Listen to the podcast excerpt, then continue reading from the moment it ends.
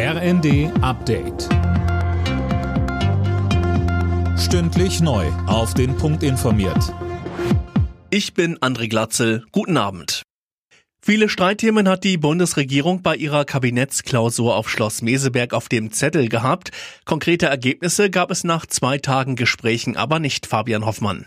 Nein, das war mehr die Selbstversicherung, dass SPD, Grüne und FDP weiter gut zusammenarbeiten können. Diesen Eindruck hatte man zuletzt ja eher nicht so. Da knirschte es beispielsweise in Sachen Verbrenner aus oder auch bei der Kindergrundsicherung. Wie weit man da nun genau ist, unklar. Kanzler Scholz, Vizekanzler Habeck und Finanzminister Lindner betonten nur, sie sind zufrieden mit den Beratungen. Der Tenor, Deutschland ist wirtschaftlich gut aufgestellt und bei Klimaschutz und Digitalisierung will die Ampel weiter Tempo machen.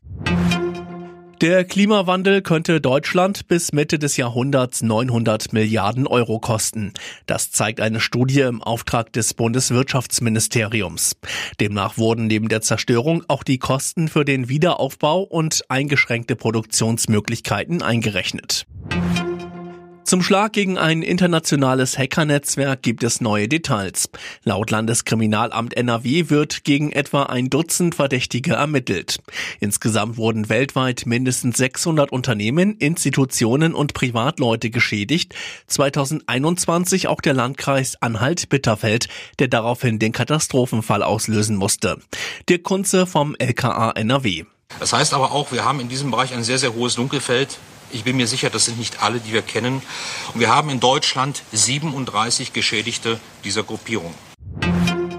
Der Bund will den Bau von Fahrradparkhäusern an Bahnhöfen und anderen ÖPNV-Haltestellen fördern.